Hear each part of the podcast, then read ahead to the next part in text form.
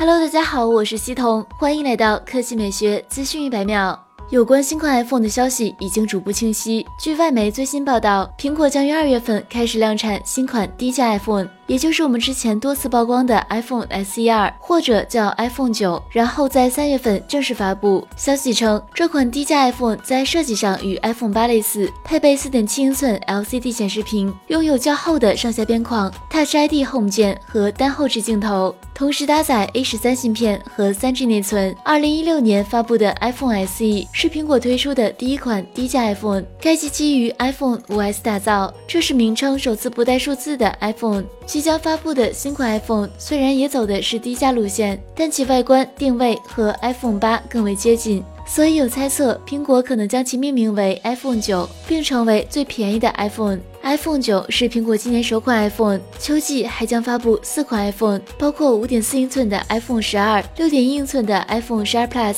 六点一英寸的 iPhone 十二 Pro 和六点七英寸的 iPhone 十二 Pro Max。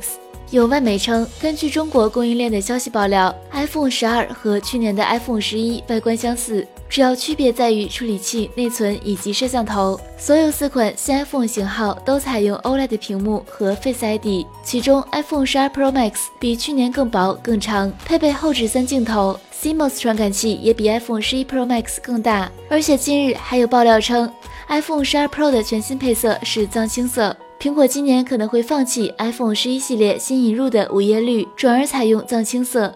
这样的新款 iPhone，你感兴趣吗？好了，以上就是本期科技美学资讯百秒的全部内容，我们明天再见。